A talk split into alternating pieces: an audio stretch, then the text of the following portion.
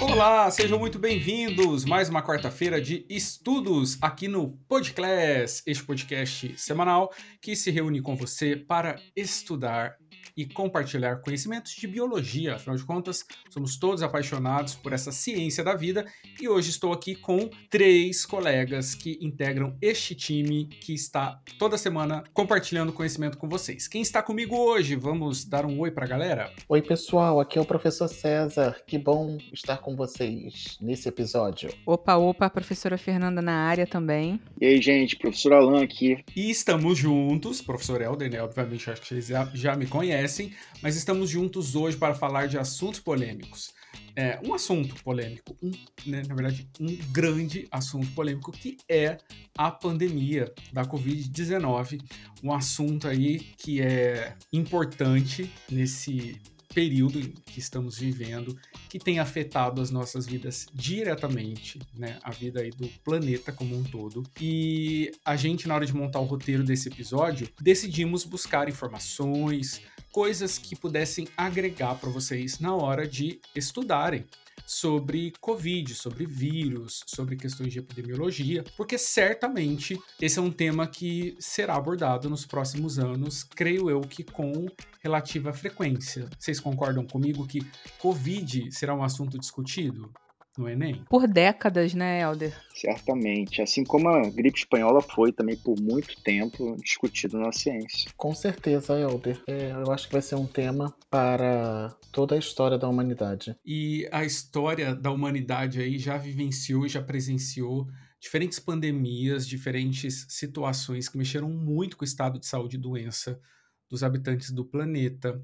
É, César, você tem informações assim que contextualizam, né, um pouco desse caráter histórico. Você quer dividir isso com a gente? Ah, vamos lá. Vai ser um prazer, né? Infelizmente, é, estamos vivendo uma pandemia e essa pandemia atual do Covid-19, ela foi declarada, né, lá na China no dia 31 de dezembro de 2019. A Organização, da, a Organização Mundial da Saúde, ela foi alertada sobre vários casos que estavam acontecendo numa localidade chamada de Wuhan, na província de Hubei, na, na, República Popular da China. E esses casos eles estavam sendo alertados, Elder, como casos de pneumonia. O que, que eles começaram a verificar? Que tratava-se de uma nova cepa de um tipo de coronavírus. Já que existem vários, eles conseguiram verificar essa nova cepa e nunca essa cepa nova havia sido identificada em seres humanos, tá? Chegando em janeiro de 2020, as autoridades chinesas, elas confirmaram que haviam identificado infelizmente esse novo tipo de coronavírus. E ele fez um alerta, né, para todas as partes da China após esse comunicado, é, falando que uma das principais causas até aquele momento era um resfriado. Porém, com o desenvolver dessa pandemia, nós já observamos muitas doenças graves associadas ao Covid-19.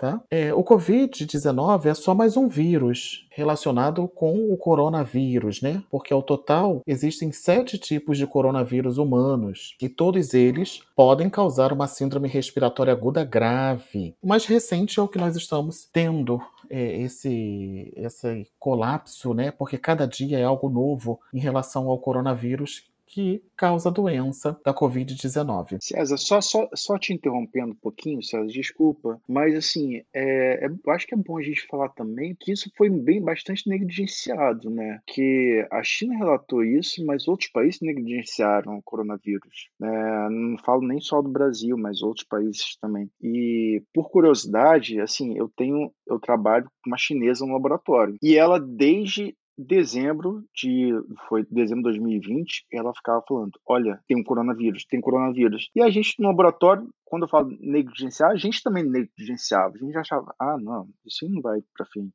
né? Não vai. E ela fala, ela estava muito assustada, porque na China eles já passaram por várias vezes por, por essas situações de epidemias e, né, é, como o SARS, SARS e MERS, né? Então, é, eles já estavam bastante acostumados com isso e a gente, a gente demorou um pouco a ver o que realmente estava acontecendo. Alan, eu é concordo é verdade, com você e, e, vou até aproveitar também, César, para a gente bater um papo, que eu me recordo, Alan falou 2020, mas eu lembro de, de dezembro de 2019, quando as primeiras notícias vieram à tona. E eu lembro da minha sensação de algo muito distante ou de algo que fosse muito pontual. É, isso aí. Eu falei 2020, hum. mas eu errei. É, dezembro de 2019. 19, isso, isso aí, muito bem. Exatamente. É porque eu fiquei calculando na cabeça. A gente, nesse período de pandemia, a questão temporal tá toda confusa na nossa cabeça.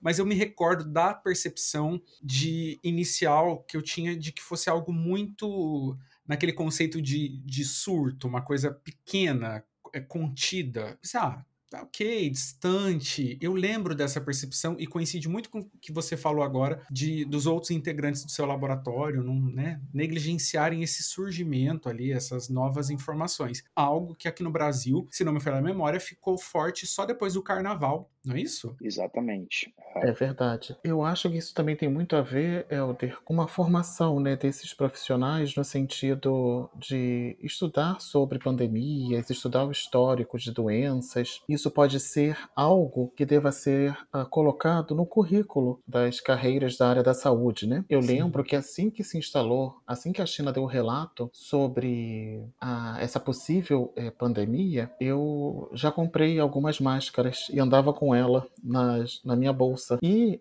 Algumas pessoas até criticavam, falando que eu estava exagerando, porque que eu estava fazendo aquilo. Só que, parando para pensar, os voos continuaram acontecendo e recebíamos pessoas em voos diários dessa região, né? É, então eu já pensei, Cara, se lá em, em 2019, em dezembro de 2019, já tinham relatado sobre esse vírus, provavelmente ele já estava aqui no Brasil, mas ainda não tinham identificado.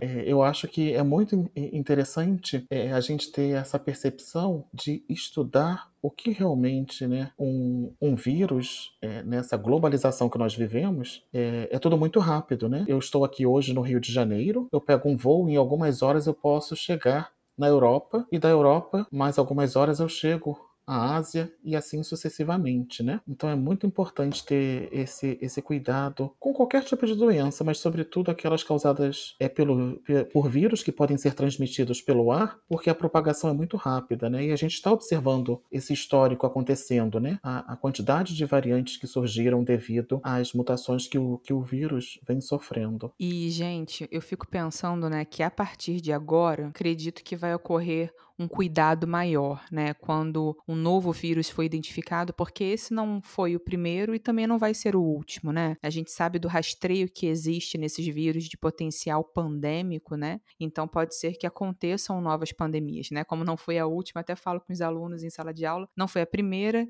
e provavelmente não vai ser a última. Mas tomara que tenham restrições maiores e cuidados maiores, né? É, então, acho que a partir né, dessa pandemia, as autoridades acreditarão, né? Acho que levarão mais a sério a gravidade da doença para começar a restringir, que como o César acabou de, acabou de colocar, né? A gente pega um avião e em 24 horas você está do outro lado do mundo, né? Em algumas horas você está em outro país. Então não adianta a gente se ver individualmente, né? O Brasil é os Estados Unidos, é a China. Estamos passeando por todos todos os locais o tempo inteiro. E aí vocês estavam comentando, né? O Alan comentou, o Elder também, sobre que a gente achava que não iria ter esse potencial pandêmico, né? O que a gente está vivendo agora. Eu me recordo da gripe suína em 2009 na faculdade. Eu cheguei para assistir a aula e eu vi os bebedouros lacrados e aí eu procurei saber. Era porque nós estávamos com diversos casos espalhados pelo mundo da gripe suína, mas não chegou a um ponto da pandemia da, como a Covid-19, né? Então, lá em dezembro de 2019, né, quando a OMS decretou, janeiro de 2020, é, que começou aquele burburinho sobre a pandemia, eu imaginava assim, puxa vida, é um vírus né, perigoso, tem gente morrendo, mas vai ficar um pouco mais restrito, como a gente viu o MERS, né, e outras viroses. Mas, infelizmente, a gente viu que o vírus, a gente vai até falar um pouquinho daqui a pouco, né? Vou comentar sobre ele, até questão de material genético e tudo mais, né? Potencial replicativo e de mutação também. Infelizmente, nós temos aí milhares, milhões de, de óbitos, né? E milhões de casos. Fernanda, aproveitando esse gancho, né? É, a importância de estudar é, justamente é, a epidemiologia, estudar o histórico de saúde, né? É porque é a sexta vez que acontece na história mundial, né? Só agora, no século XXI, vou falar só de século XXI, porque senão a gente vai ter que voltar muito, né? Em 2019, como você falou, tivemos a pandemia do H1N1. Em 2014, é, tivemos também é, uma emergência de saúde pública internacional, ela foi declarada, né, com a disseminação internacional do poliovírus. Ainda em 2014, também tivemos o surto de ebola na África Ocidental. Em 2016, vivemos nas nossas peles né, o vírus Zika e o aumento de casos de microcefalia e as outras malformações congênitas. Em 2018, desculpa, um novo surto de ebola na República Democrática do Congo. Então, a gente tem que ter né, os, as pessoas que estão nos grandes comandos de Ministério da Saúde, das secretarias de saúde, é, elas precisam ter esse olhar de que o cuidado em relação a qualquer vírus ou qualquer outro microorganismo que, que tenha uma disseminação rápida, ele tem que ser imediato, né? Acho que é melhor pecar pelo excesso do que depois estarmos chorando por tantas pessoas que foram ao óbito. Certamente, César, concordo mesmo. Mas o grande problema, eu acho que para o Covid é que é uma coisa invisível, né? É um, é um vírus que ele passa com a maioria das pessoas assintomática e você não consegue rastrear direito, né? Então, nesse caso específico, a gente tem que ter o maior maior cuidado. É diferente do ebola, que você consegue exatamente identificar um paciente que tal tá não, que é muito assintomático. Então, até porque, Alan, o ebola, ele tem ali os sinais clínicos tão intensos e tão... Evidentes, é, né? Evidentes, isso, que ele tem uma questão que é visual, que é clínica visual, assim, não que uma síndrome respiratória aguda grave Exato. não seja.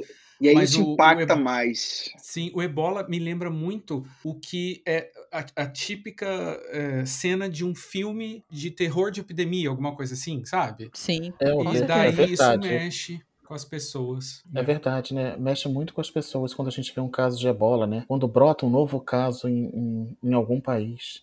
É Eu desesperador, né, pessoal? É desesperador. Sim, eu tinha medo quando criança, eu via filmes, assim, eu via notícias, na verdade, que já se falava de ebola, eu ficava desesperado, assim, desesperado. Mas eu vou aproveitar aqui só que, que eu puxei a fala, porque o pessoal tá ouvindo a gente conversar, né? Só para assim contextualizar, porque eu desconfio que vocês possam ter questão discursiva envolvendo isso. Quando a gente está falando de epidemiologia, gente, é porque no contexto geral de, de uma pandemia e de cidades, países, a gente cuida, a gente olha por um viés de saúde que é pública, né? Então, só para vocês entenderem que tem uma saúde individual, que é aquela relação médico-paciente. Quando a gente está falando do que está acontecendo no Brasil e no mundo, a gente está falando de tanta gente junta que a gente olha pelo viés da saúde pública. E daí acaba sendo uma área de estudo da saúde pública. Então, quando vocês escutarem assim, pandemia, doença endêmica, ou um termo novo, que inclusive eu quero dividir com vocês hoje aqui, que a Fiocruz grifou como sindemia. Então, esse tipo de coisa é pelo viés da saúde pública, pelo viés da epidemiologia. É, vocês já ouviram falar nesse termo, gente? Sindemia? Vocês eu viram? Não escutei. Helder. Ainda não escutei, Helder. Vai ser ótimo aprender não. esse termo hoje. Beleza. Porque quando, né, na hora de montar roteiro, eu falei, ah, vou trazer essa informação porque eu escuto muito o pessoal na Fiocruz falando o termo sindemia, sindemia. Daí você vai ouvindo isso no discurso e fala, meu Deus, que diacho de sindemia. Diacho é isso, né? Porque a gente tem, ok, uma doença endêmica, uma doença típica de um determinado local, que se você já sabe, assim, ah, por ano tem mais ou menos tantos casos. Beleza. Epidemia. A epidemia é quando aquilo que você esperava explodiu. tipo assim, você esperava 100 casos de uma doença. Num determinado ano, teve ali 300 casos, tiveram 300 casos da doença, explodiu a, aquela conta prevista. Então, conceito da epidemia. Conceito da pandemia. Nanda e César falaram isso. Tipo, entra no avião, vai de um lado para o outro, passou de país, mudou de continente, caráter o quê? Pandêmico. E da Fiocruz está usando um termo, não nasceu lá, mas parece que nasceu na década de 90 com outros pesquisadores. Mas vocês já ouviram falar da palavra sinergia? É bem isso. Sinergia mais pandemia. Sinergia, gente, é quando a gente junta diferentes ingredientes e o somatório desses ingredientes é muito maior do que se a gente somasse puramente eles isolados. Né? Então, é mais ou menos assim. Eu tenho obesidade, causando um problema, ok? Então eu tenho ali uma pessoa acima do peso, dela tem é, né, uma comorbidade, ok? A gente tem que fazer uma análise do que ela está ingerindo, dos exames de sangue tudo mais. Segundo, segunda situação, Covid-19. Então, você tem ali uma outra né, condição de saúde. Então, essas situações, quando somadas, elas juntas, elas são infinitamente maiores do que isoladas ou analisadas pontualmente. Então, por exemplo, Covid sozinha é uma situação. Covid mais fatores sociais como baixa renda ou como questões sociais amplifica o problema da Covid. Então, você pegar, por exemplo, comunidades que não têm acesso a saneamento básico. Vocês conseguem entender? Tipo, Sim. junta falta de saneamento, gera, um, gera tipo dois problemas. Covid gera dois problemas. Então você pensa assim: se eu juntar falta de saneamento, dois problemas. Covid, dois, dá quatro problemas.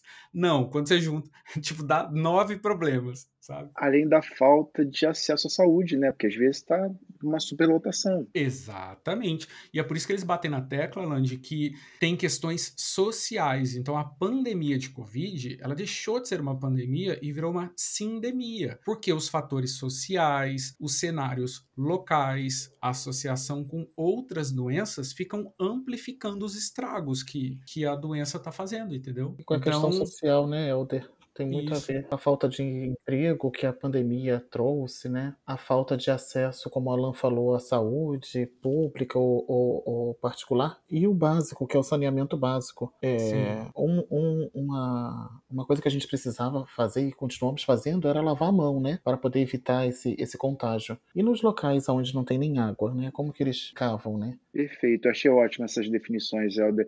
Só vou falar, só vou complementar aqui, abrir um parênteses, porque faltou uma, que, né, que é a endemia. Sim, aproveitar para né? esclarecer, né? né?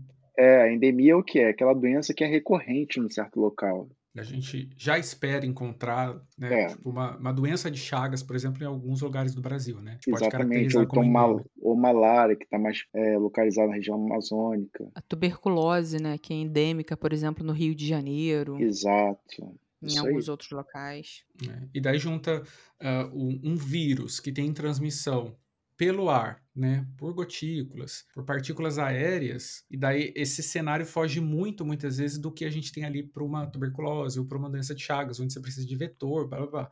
Covid-19 não, né? Ela se espalha assim numa, numa facilidade absurda, e daí chega nesse contexto, né? Tá? A gente vai andando do endêmico, epidêmico, sindêmico, que é e o atual. Vamos fazer só uma pauta aqui. Quem aqui teve Covid? Não que eu saiba, mas eu desconfio Ou que eu tenha tido. É? Eu também. Fernanda não, teve? Não tive. Não tive, não que eu saiba. Nossa, só eu, eu tive, também. então. Bom, eu, eu soube por acaso, porque eu comecei a ser testado toda semana por conta do trabalho, e aí teve uma semana que deu positivo. Eu, opa, positivo, aí tive que fazer o isolamento. Não tive nenhum sintoma, quer dizer, não tive nada muito grave, só tive perda de olfato e paladar por uma semana. Só isso. Pessoal, agora como que vocês poderiam definir, de repente, Fernanda, Alan ou Helder, o que, que vem a ser esse vírus, né, que as pessoas tanto falam? É como que ele é formado, né? É, por que, que, ele é chamado de vírus? Eu acho interessante isso, César. Primeiro a gente tem que saber o que, é um vírus, né? né? O vírus é uma, uma molécula que ela, quer dizer, é uma partícula que ela não se replica normalmente. Ela, quer dizer, ela não vai se replicar se ela não estiver infectando uma célula hospedeira. Partiu aí.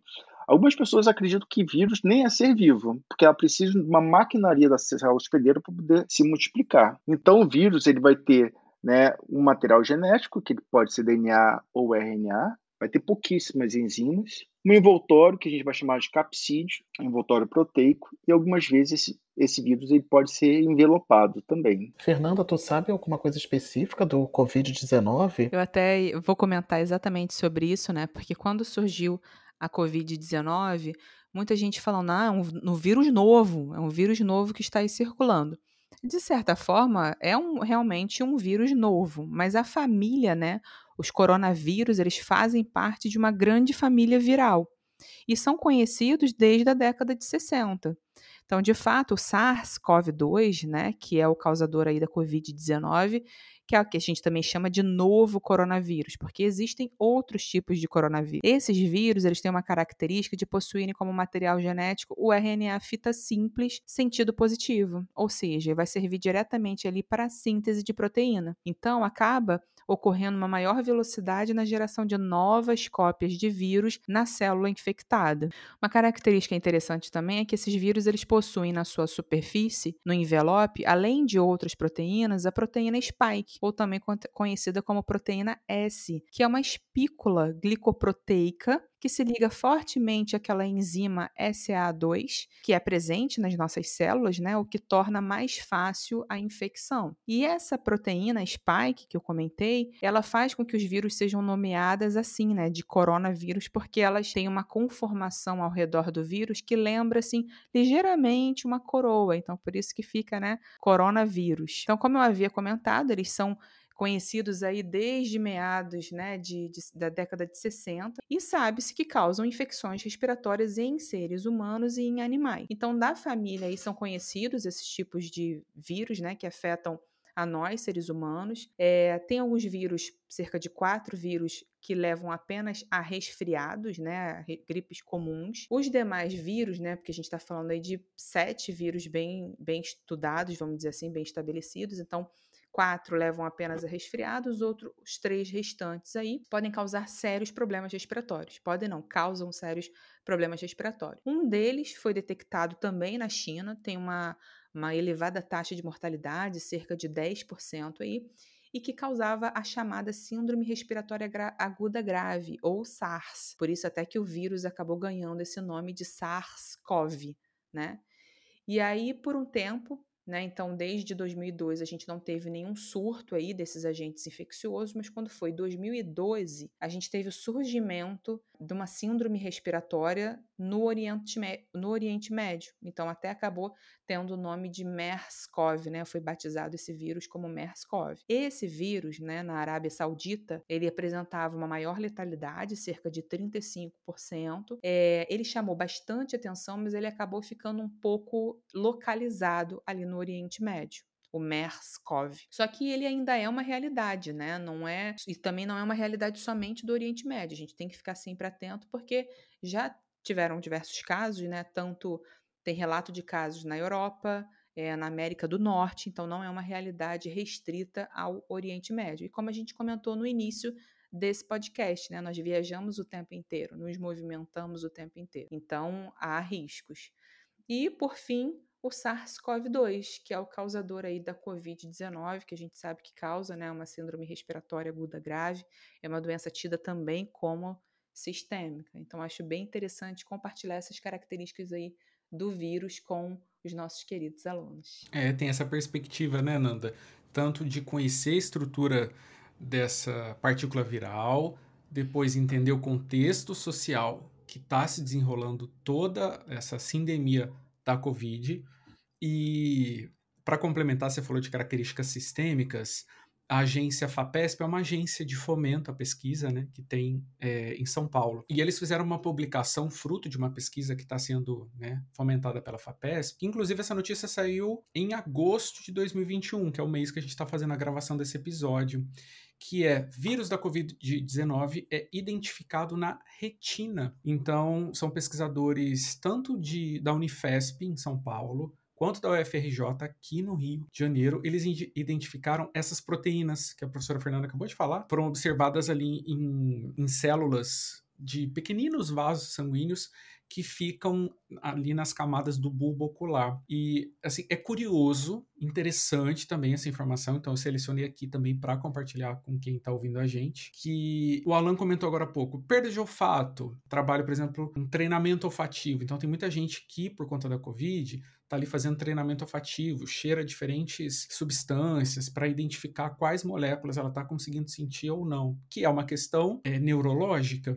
E daí o fato de encontrarem essas partículas, essas proteínas, melhor dizendo, na retina reforça que pode sim ter mais desdobramento neurológico do que a gente imagina. Porque afinal de contas a gente está percebendo ali, está chegando num, nessa camada extremamente rica de célula nervosa que é a retina. Do bulbo ocular. Então, um dos pesquisadores, né, ele diz aqui um trecho que eu selecionei para falar para vocês. Ó. Agora está claro que após a infecção inicial no sistema respiratório, o vírus pode se espalhar por todo o corpo atingindo diferentes tecidos e órgãos. Assim, as descobertas podem ajudar a elucidar a fisiopatologia do vírus e os seus mecanismos etiológicos, o que pode permitir melhor entendimento das sequelas da doença e direcionar alguns caminhos de pesquisas futuras. Então, outra coisa que também a gente pode dividir com o pessoal é essa importância da pesquisa em diferentes áreas.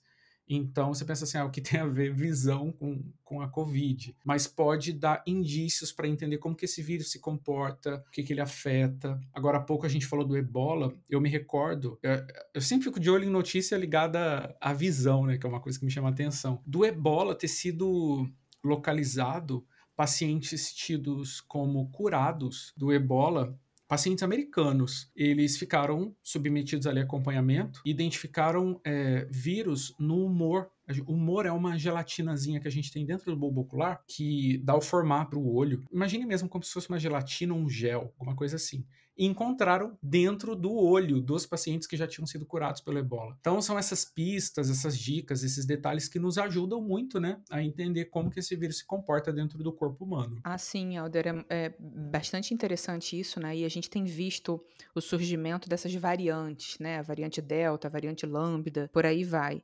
Então, cada vez que o vírus ele sofre uma modificação, o que é uma célula que ele não era capaz de infectar, ele pode passar a infectar. Então, ah, ele tinha essa afinidade, né? Tinha capacidade de infectar um determinado tipo de célula, mas outro não. Mas agora essa nova variante pode ser capaz de infectar um novo tipo de célula, né? Favorecendo a multiplicação do vírus, né? Então, acaba infectando diversos outros tecidos e à medida que o tempo vai passando, né? E os sintomas vão apresentando, porque a gente está aprendendo sobre Covid diariamente, né? É verdade. E o tempo inteiro. E quando ele vai para dentro do corpo, ele tem essa possibilidade ali de sofrer possíveis mutações. E daí, quanto mais gente tiver ali com em contato com o vírus, acaba sendo pior pra gente, porque a possibilidade de variantes aumenta, né? É, isso é, quase, é uma coisa quase que inevitável. Assim, sempre que você tem uma replicação muito forte, é, de grande proporção, é muito fácil você ter uma mutação genética. E aí, se mutar, vai mudar a característica, a gente pode ou estar tá favorecendo o vírus, que é o mais provável, ou então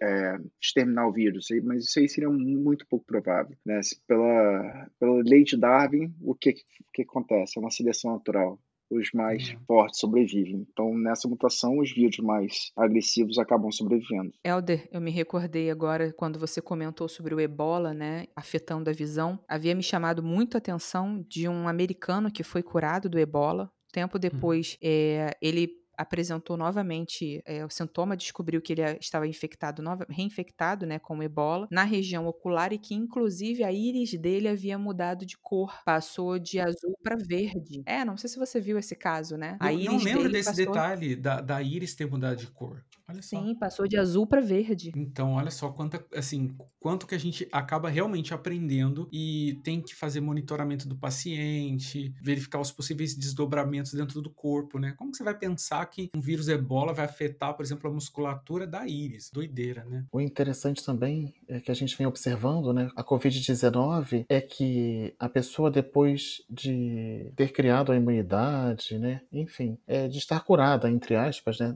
dessa dessa doença ainda precisa, em alguns casos, é, fazer tratamentos, né? De memória, de sequelas é, doença deixou, tratamentos né? respiratórios, né? Então, o vírus, como ele consegue como a Fernanda falou, né, um vírus sistêmico, é, tudo vai depender de como esse vírus é, atuou no organismo desse, dessa pessoa infectada, né? Exato, vai ser diferente cada um. Então, pode, algumas pessoas vão ter sequelas e vão ter que tratar essas sequelas. E sabe, gente, é, obviamente que assim, um episódio como esse a gente tem que tocar nesse assunto, né, da importância da vacinação, da importância da população aderir a esse hábito, a esse essa atitude cidadã, essa atitude voltando, né, faz apreço à saúde pública, porque falar de vacinação Exatamente. é falar de saúde do coletivo também, né?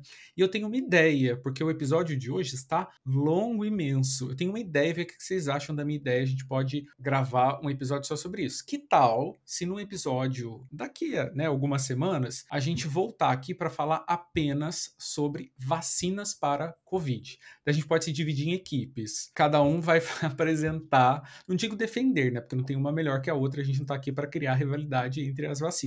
Mas cada um ser ali o porta-voz de uma vacina diferente. Tá? E o Alan pode falar de uma, a Fernanda Eu pode acho falar de outra. O que vocês acham da ideia? Perfeito. Então, gente, eu acho que a gente pode já escolher as vacinas hoje, que a gente quer ser porta-voz e fazer ali toda a apresentação dela, para que o nosso público também aprenda mais, né? E conheça as diferentes estratégias. Ah, eu Nanda, acho você ótimo. quer falar sobre qual? Eu uh, amo falar sobre vacina, né? Sobre imunologia, sistema imune. Ah, eu quero falar de Coronavac. Show, é tua então. E você, César? Elder, eu vou falar sobre a vacina da Janssen. Janssen, muito bem. E você, Alan? Eu vou falar da Pfizer. Pfizer. E me sobrou a AstraZeneca, então. Oxford, Fiocruz. Beleza, ótimo. Não é isso? Exatamente, Fechamos as quatro? Fechamos. Fechamos as quatro. As quatro que estão sendo Então, aplicadas gente- no Brasil atualmente. Exatamente, porque até eh, me parece que Butantan tá assim, elaborando uma Isso. outra a também, Butanvac, né? é isso? É, outros países Exatamente, estão é. né, é, elaborando vacinas, como é o caso da Rússia com a Sputnik, é, temos a Cuba, é. Cuba com a Soberana, é, então é ótimo, são muitas vacinas. São muitas, né? A gente pode, é, a gente pode fazer um episódio então específico só das vacinas que são aplicadas aqui no nosso país. Já tá combinado. Muito, vai ser muito legal esse episódio. Vamos fazer aqui ó, uma pesquisa, sabe, extensa para trazer o melhor Maravilha, estou ansiosa. Adoro. Então o acordo está feito. Daqui a alguns episódios a gente retorna aqui para explicar o funcionamento dessas vacinas todas. A gente espera muito que vocês tenham curtido esse episódio, porque ele está falando de algo que está impactando diretamente as nossas vidas. A gente preparou esse conteúdo com muito carinho, porque a gente quer que vocês aprendam, que vocês tenham um bom desempenho nos vestibulares e no Enem. E é isso, se vocês quiserem falar com a gente, mandar recados, Instagram, arroba underline, BR, ou no nosso portal, onde vocês têm episódios exclusivos. São dezenas de episódios específicos para quem assina os nossos planos podclass.com.br. A gente se vê numa próxima. Até mais. Tchau, pessoal, até o próximo episódio. Tchau, pessoal. Excelente estar aqui com vocês. Ansiosíssima para o episódio das vacinas. Tchau, gente. Tudo de bom. E eu vou deixar um recadinho para a professora Jo. Professora Jo, parabéns. Felicidade aos noivos. Para quem não sabe, a professora Jo tá casando essa semana, por isso ela tá ausente. E um beijão. Até a próxima.